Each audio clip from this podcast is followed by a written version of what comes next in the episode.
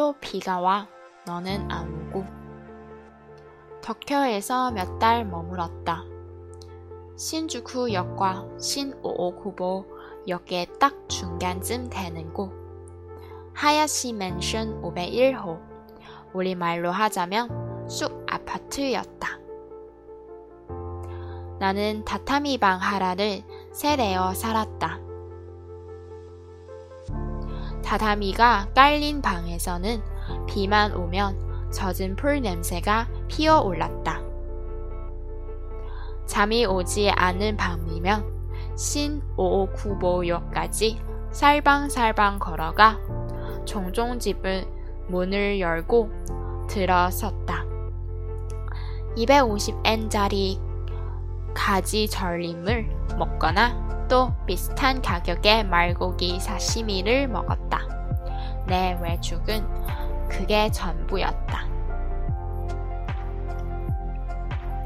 그러니 그날 어쩌다 이른 저녁부터 그 삼겹살 식당에 들은 것인지 모르겠다. 손님은 하나도 없었다. 나는 아마 김치찌개 백반을 먹었을 텐데 찌개에서는 쿨쿨한 냄새가 났고 콩나물은 무쳐로운지 사흘은 된 것 같은 데다 쌀밥은 찰기가 하나도 없었다. 혼자 굴을 내며 밥을 먹는데 40대 중반쯤 되어 보이던 주인 여자가 식당 문짝 앞에 서서 작은 소리로 중얼거렸다. 또 비가 와 너는 안 오고.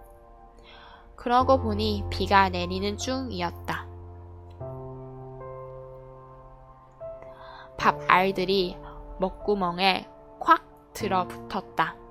그렇게 쓸쓸한 목소리라니 들어주는 이 없는 그런 중얼거림이 그저 일상이라는 뜻.